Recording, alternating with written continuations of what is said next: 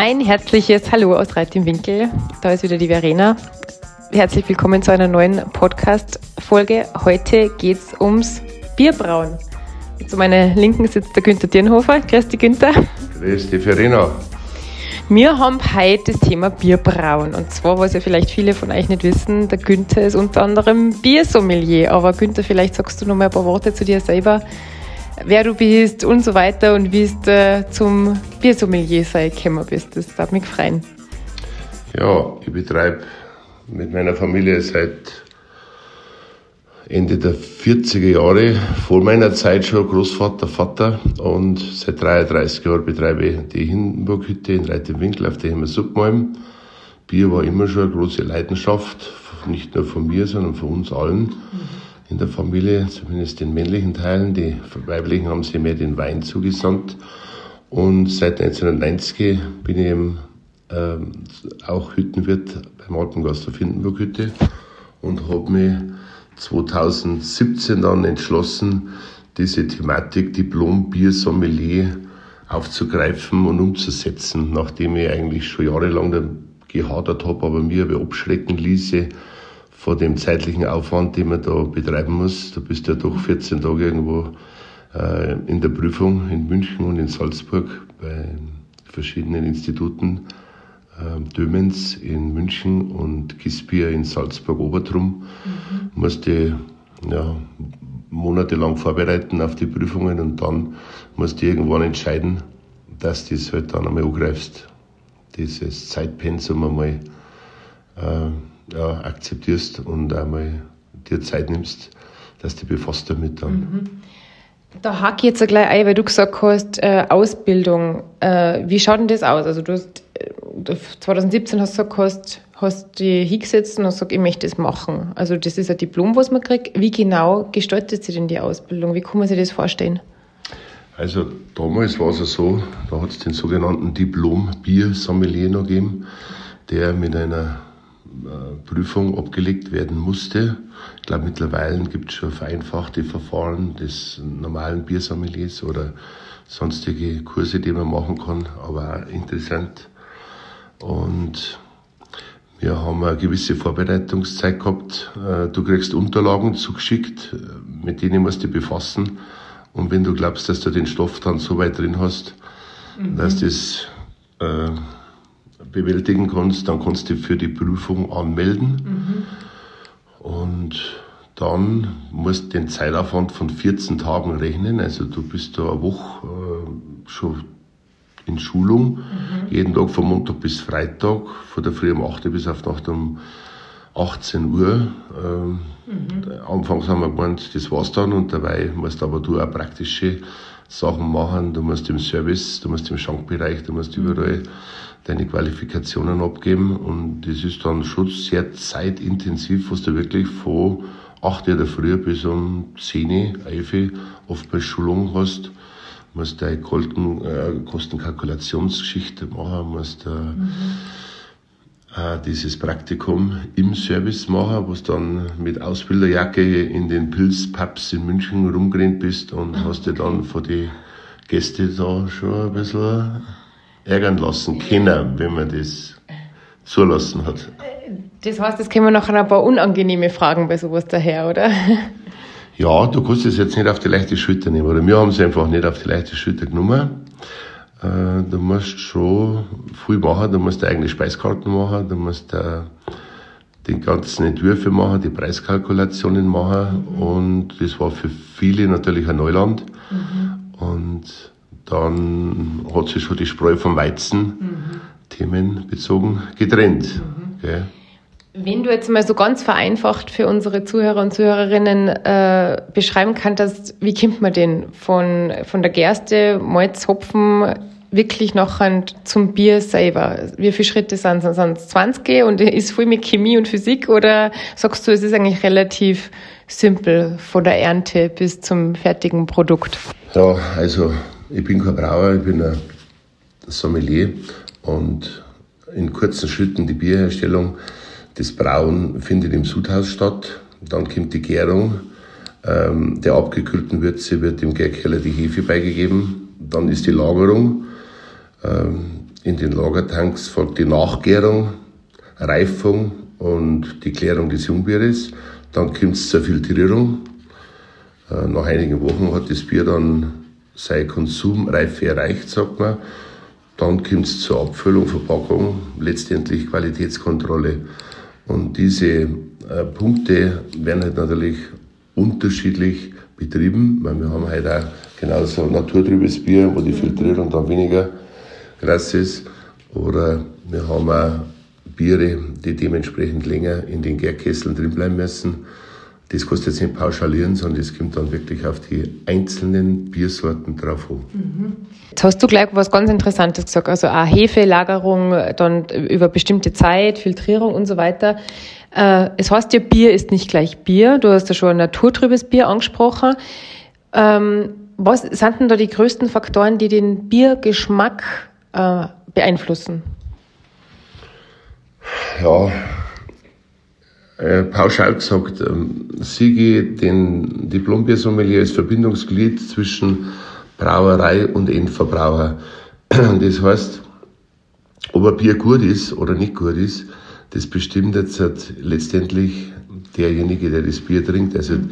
die Geschmacksfacetten gingen da schon weit auseinander. Mhm. Äh, das Nord-Süd-Gefälle haben wir, wo in Norddeutschland drum diese herben Biere getrunken mhm. werden, ja. die hopfigen Biere, mhm. die, wie gesagt, mit dem Hopfen schon beeinflusst werden. Bei uns dann das malzige Bier, aus der Gersten das Malz gemacht wird und da hat man halt die süßlichen Geschmacksaromen. Mhm.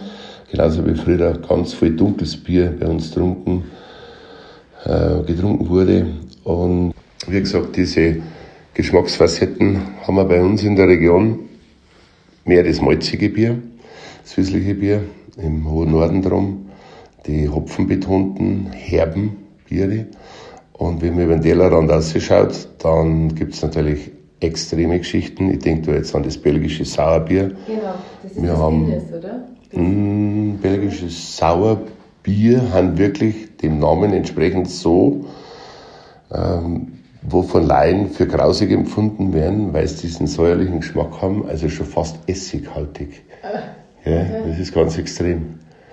Und ja, oder die Stout-Biere, die da mehr schokoladig sind, also das, das ist dann schon sehr unterschiedlich vom Alkoholgehalt her, vom Charakter her.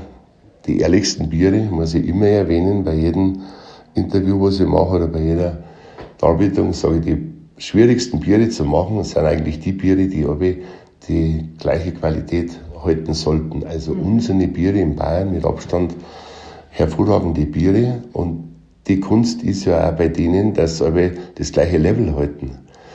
Und das wird ja beeinflusst von Witterungssachen, mhm. ähm, Regen, Kälte, mhm. was an Hopfen, das Getreide, beeinflussen können. Du sollst aber unterm Strich wieder das gleiche Produkt auf den Markt bringen. Mhm. Und das mhm. ist, glaube ich, mit das Schwierigste, was, Schwierigste, was als ein Braumeister halt fertig bringen muss. Und da ist der Stellenwert aus meiner Sicht sehr, sehr hoch im Vergleich zu anderen Bieren. Ich möchte jetzt diese Craft-Bier-Szene, mhm. Craft-Bier, redet man ja von hausgemacht, hausgemachten Bieren, nicht schmälern. Aber ich tue mir da schon leichter, wenn ich heute so ein Craft-Bier brau, probiere es und sage dann zum Schluss, so und so ist es jetzt geworden und so und so, da ist jetzt betiteln. Das war jetzt so genau äh, meine Frage. Und zwar, es gibt ja diese Sets zum Privatgebrauch, so heißt es, die man sich kaufen kann und nachher kann man ein Pale Ale machen oder eben diese Kraftbiere. Äh, kann das was oder ist das einfach nur eine Spielerei? Also wie siehst du das? Also ich möchte da nichts schlecht reden. Ähm, man muss sich befassen mit der Materie. Mhm. Ob dann der Brauvorgang 3 Liter, 5 Liter, 30 oder 50 Liter hat. Ich habe Biere probieren dürfen von Privatbrauern, wo ich wahnsinnig begeistert war. Mhm. Wo ich mir gedacht habe, das ist ja fast nicht möglich, wenn man mit so einer kleinen Hausbrauerei nicht jetzt in dem Sinn, dass er ein paar hundert Liter macht, sondern der hat wirklich nur eine Kapazität von 10, 15 Liter mhm. hergebracht, wo man sehr tolle Biere machen kann. Aber ich glaube auch, dass man sich da in der Kraftbierszene leichter tut, mit den Geschmacksfacetten, als wenn ich jetzt daheim mit so einer Amateurbrauerei probieren würde, ein regionales Bier aus unserer bayerischen Region nachmachen zu wollen. Ich glaube, da beißt sich manchmal die Zähne aus. Ähm, jetzt dann liest man natürlich, ohne jetzt einen Namen zu nennen, äh, dieses Thema Pale Ale und dann steht da auf dem Etikett drauf, schmeckt nach Schokolade, Johannisbeer, Ananas, äh, was weiß ich was alles, Lakritz. Wie man diese Geschmäckerei? Also da kostet heute, wenn ich die Braumeister und die Brauspezialisten werden mir es verzeihen, aber du kannst halt viel machen bei der Produktion des Bieres, wenn du dich zu 100% an das Reinheitsgebot hältst. Mhm. Diese Geschmacksfacetten lassen sich heute schon beeinflussen durch den Hopfen, durch die Zutaten, die ich regulär ins Bier nach dem Reinheitsgebot geben darf. Man spricht jetzt zum Beispiel vom Weißbier, redet man oft von dem bananigen Geschmack. Mhm, genau. Mhm. Ja, haben wir gerne im Weißbier. Und es gibt aber auch Geschmacksfacetten, wo man sich wundert, wie man das nach dem Reinheitsgebot so toll hinbringt, weil halt diese Zutaten so gezüchtet werden, dass diese Geschmacksfacetten dann dementsprechend haben, genauso wie ich halt ganz extrem scharfe Peperoni in meinem Garten züchten kann mhm. oder mittelscharfe oder auch süßliche. Mhm. Das ist ja in der Obstsphäre nicht anders. Gell? Mhm.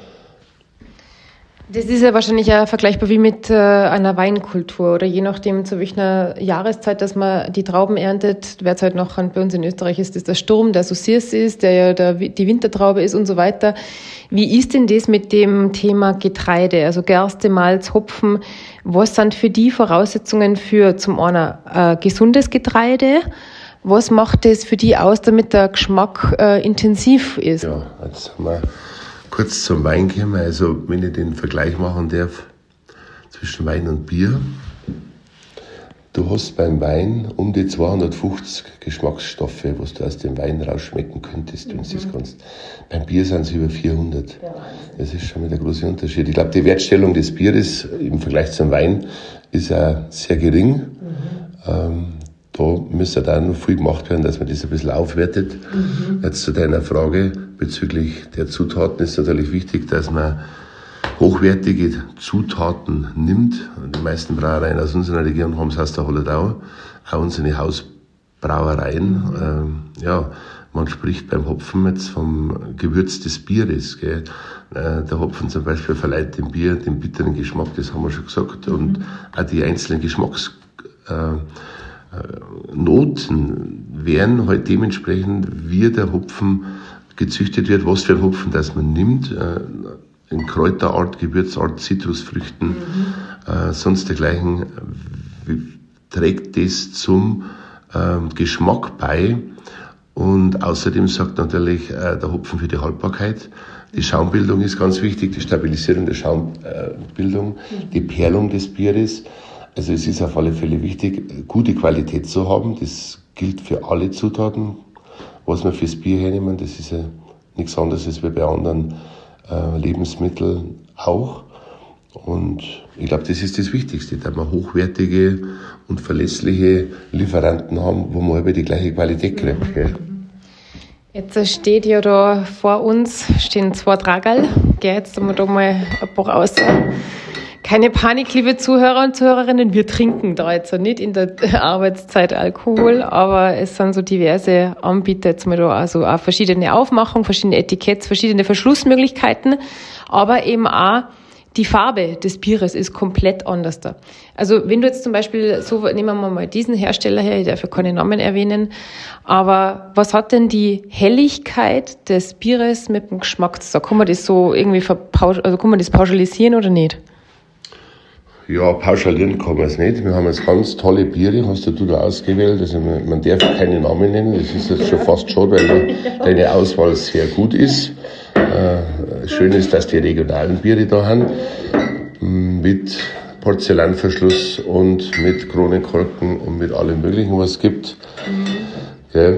Also mit Sicherheit hat die Farbe auch einen Einfluss, aber man unterscheidet ja die Sensorikarten des äh, Sehens. Die Optik ist wichtig. Mhm. Äh, spricht dann oftmals von Bernsteinfarben, wenn man mal gar nichts zum Bier sagen kann, dann sagt man einfach, das hat einen Bernstein Teint, gell?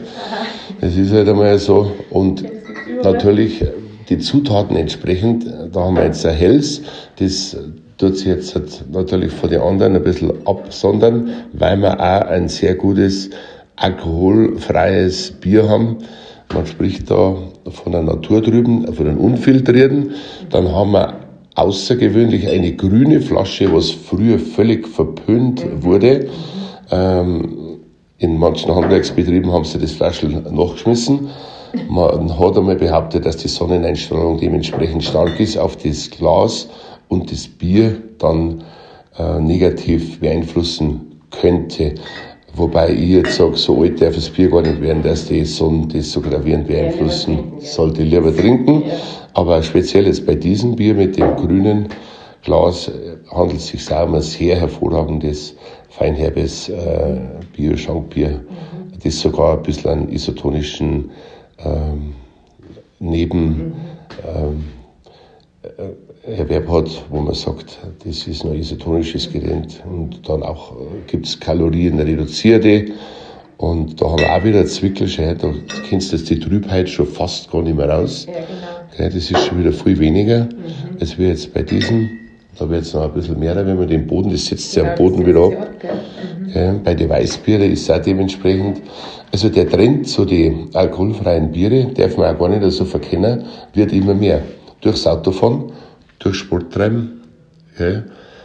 Man macht dann gern Mischgetränke. Also bin jetzt nicht der große Freund von den Radlern, aber wenn ich schon mal mischen tue, dann lieber mit einem klaren Wasser.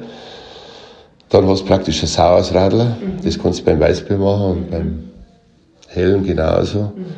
Und dann hast du halt nicht den Geschmacksbeeinflussung vom Zitronenlimo oder von sonstigen Grapefrucht und was es gibt. Also. Jetzt hast du ganz was Interessantes angesprochen, dieses Thema alkoholfrei. Also ist ja auch total legitim, äh, tut dem Geschmack meiner Meinung nach jetzt nichts ab. Aber wie kriege ich eigentlich diesen Alkohol aus dem Bier raus, Günther?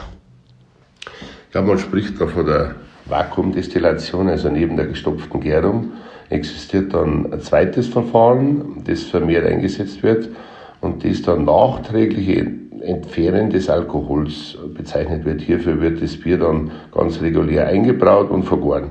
Und nach der Reifung des Bieres wird der Alkohol im Vakuum äh, abgedampft, ja. Also ähnlich wie bei der also, Destillation. Ich wollte gerade sagen, also da geht es über Dampf nachher. Ja, da geht es über Dampf mhm. nachher. Mhm. Okay. Und ja, mei, warum wird ein Bier alkoholfrei? Es ist äh, hauptsächlich äh, wegen Fahren, wegen Sportlern mhm. und ähm, die 0,0 Prozent mhm. äh, ist dann schon ein sehr aufwendiger Prozess, das Ganze ist. Mhm. Äh, jetzt hast du natürlich auch gesagt 0,0 Prozent, also ganz werden wir es nicht schaffen. Bier ist kalorienhaltig, ist es auch wirklich nährhaft? Von den Vitamine her? Hat Bier Vitamine drin? Also es wurde sogar 2017 mal der Hopfen äh, zur Arzneipflanze des Jahres gekürt. Und mhm. im Bier ist das der gesündeste Bestandteil, äh, sagen viele Ernährungswissenschaftler. Und der Hopfen liefert äh, den beliebten Getränk organische Säuren, mhm. Gerbstoffe, Hopfenbitterstoffe sowie äh, mindestens 5% Polyphenole. Also mhm. man spricht schon von mhm. einem positiven Getränk, möchte ich mal sagen. Ja. Also Leute, trinkt's Bier, da bleibst gesund.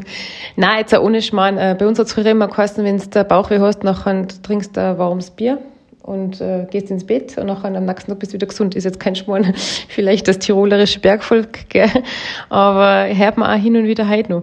Ganz was anderes, Günther. Du hast äh, eingangs schon gesagt, äh, belgisches Sauerbier, das schmeckt ganz eigen. Was kennst denn du noch äh, als Biersommelier Exotisches, wo du selber sagst, boah, das weiß ich ganz genau, das da dann meine Gäste zum Beispiel nicht trinken und das ist einfach, das ist eigentlich kein Bier, das ist ein Saftel oder sonst irgendwas. Also gibt's sowas? Ja, also ich komme wieder zurück auf die belgischen Sauerbiere, die sehr gewinnungsbedürftig sind. Mhm. Wir haben bei unseren Biersommelierabenden auf der Hindenburghütte schon viel probiert, vom einfachen Stacheln des Bieres, ähm, wo im dunklen, malzhaltigen Bier dann ein hochgeglühter Eisenstab eine mhm. Stocher treibt dann auf, du hast dann den ähm, warmen Schaum, du hast das kalte Bier, mhm. ähm, die Karamelle entfalten mhm. sich, die Zuckerkaramelle und das ist eine Geschmackssache, das Ganze. Gell? Ähm, und es gibt schon sehr viele Facetten mittlerweile von den Kraftbiere, wo ich wirklich sage, es ist ein sehr mundendes Bier, ein sehr außergewöhnliche Geschmacksstoffe, bloß du kannst auch von dem nicht mehr zu viel trinken. Also der Prozentanteil generell von Kraftbier ist schon im Vergleich des normalen Bieres natürlich schon sehr, sehr gering. Wobei ich glaube, dass immer mehr werden, die sich dieser Kraftbierszene widmen. Mhm. Ja. Und es muss ja jeder für sich den Geschmack auszubringen. Von unserem guten, gebrauten, bayerischen Bier, sage ich mal, da kannst du halt einmal einmal ein paar Liter trinken. Mhm. Aber irgendwo, wenn du in der Kraftbierszene bist, also wenn du einmal zwei, drei, vier probiert hast, dann bist äh, ja, an den Grenzen deines sensorischen, sensorischen Geschmackes. Mhm, mhm. Da, das, das packst du dann nicht mehr. Mhm. Das wird da zu viel. Mhm. Das ist ja immer extrem auffällig, dass zwischen Kraftbiere oft einmal 8 oder sogar 9 Prozent Alkohol drin haben. Das ist natürlich schon ein brutaler Unterschied, also einfach auf dem Alkoholgehalt her, oder? Ja, die Prozentzahl des Bieres kommt natürlich noch hinzu. Es hat einmal ein großes Duell gegeben zwischen einem namhaften bayerischen Brauer und äh, einer ausländischen Brauerei, die sich durch dieses ähm, Eisverfahren aufgeputscht haben. Mhm. Und wenn ich in meiner Biersammlung jetzt nachschaue, glaube ich, bin ich momentan bei dem Prozent höchsthaltigen Bier, das äh, aus Schottland kommt, habe ich jetzt Biere, die haben bei 75 Prozent. Na, Wahnsinn. Das ist dann, ja, wieder, wieder Schnaps, gell. Ja, genau. Das hat dann, da muss man dementsprechend dann den, die Konsummenge oberdrosseln.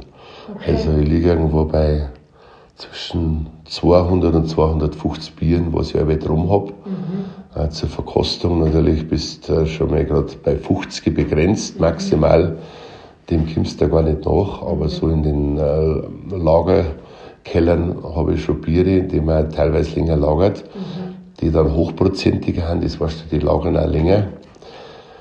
Das ist auch so eine Thematik, wie lange hält das Bier? Ich sage, das musst du beim Aufmachen können. Wenn du dann Corona-Korken halt aufmachst, dann das kommt nicht der Effekt. Mhm. Es ist Lack drin oder ich schäumt drüber, dann weißt du, da ist was faul. Mhm. Aber sonst haben wir schon Biere probiert, die Jahre gelagert sind mit einem dementsprechenden Alkoholgehalt und bei dunkler Lagerung und kühler Lagerung. Mhm. Okay.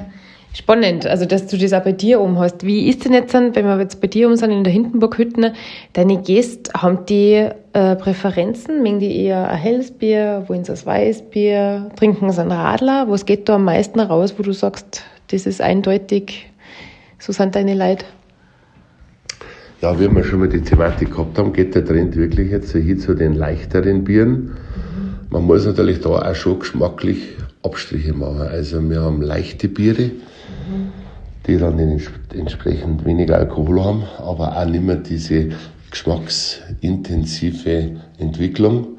Der Trend geht momentan wirklich dahin, dass äh, viel probieren, weil das doch publik geworden ist, dass wir zahlreiche Biere drum haben, mhm. lassen sie teilweise ein bisschen beraten oder gehen schon gezielt hin und nehmen sie die Zeit, trinken dann, wenn sie nicht mehr mit dem Auto fahren müssen, sondern wirklich jetzt einmal Zeit haben, mhm.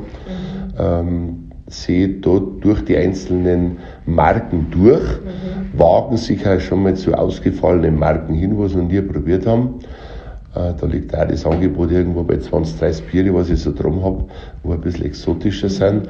Aber wenn ich jetzt von Mengenkonsum ausgehe, muss ich sagen, es wird mit einem leichten Weißbier, alkoholfreien Weißbier, leichten Bier, wird der Anteil schon immer mehr. Ja. Okay, noch abschließend noch eine Frage an dich persönlich. Das beste Bier für dich? Was bist du für ein Biertrinker? Oh, das beste Bier für mich ja, es gibt sehr gute Biere, die ich probiert habe, die zum besten Bier des Jahres ausgezeichnet wurden. Wo ich mich dann gar nicht so äh, gleich teilen konnte mit der Meinung, das beste Bier, das ist die Hausbrauerei, die wir auf der Hindenburg Hütten haben, die ich jetzt natürlich namentlich nicht nennen darf, aber wenn sie mal aufkommt, dann sagt es. Und selbst da muss man wirklich sagen, nicht das beste Bier, sondern die beste Brauerei. Wir haben ganz tolle regionale Brauereien mhm. in unserer schönen Heimat da, wo es sagen kannst, es gibt überhaupt kein schlechtes Bier nicht. Mhm. Muss ja jeder für sich selber rausfinden. Ich mag sehr die dunklen Biere, die sehr süßen Biere, malzhaltigen Biere, aber auch kräftig, die dürfen schon ein paar Umdrehungen mehr haben. Da bin ich alle gut zum Haben, gut kühlen, mhm. eine gute Gläserpflege, mhm. Reinlichkeit und dann eine schöne halbe Dringe. Mhm. Gibt ja nichts Schönes. Aber ein Lob allen Brauereien, die wir bei uns in dem schönen Gai haben. Super, schönes Schlusswort von dir. Jetzt sind wir bierdurstig, oder? Jetzt sind wir Bier. Genau. Dann darf ich sagen, Prost, vielen Dank, äh, Günther, für deine Zeit und alles Gute. Wir sehen uns im Sommer auf der Himmel auf Suppenmalm, darf ich sagen. Auf der Infoketten auf der Bierprobe, schaut vorbei. Muss haben auch mal dran, das passt ganz gut. Und dann nehmen wir gern Zeit und tue ein bisschen beraten, wenn es wollt. Vielen Dank, Servus.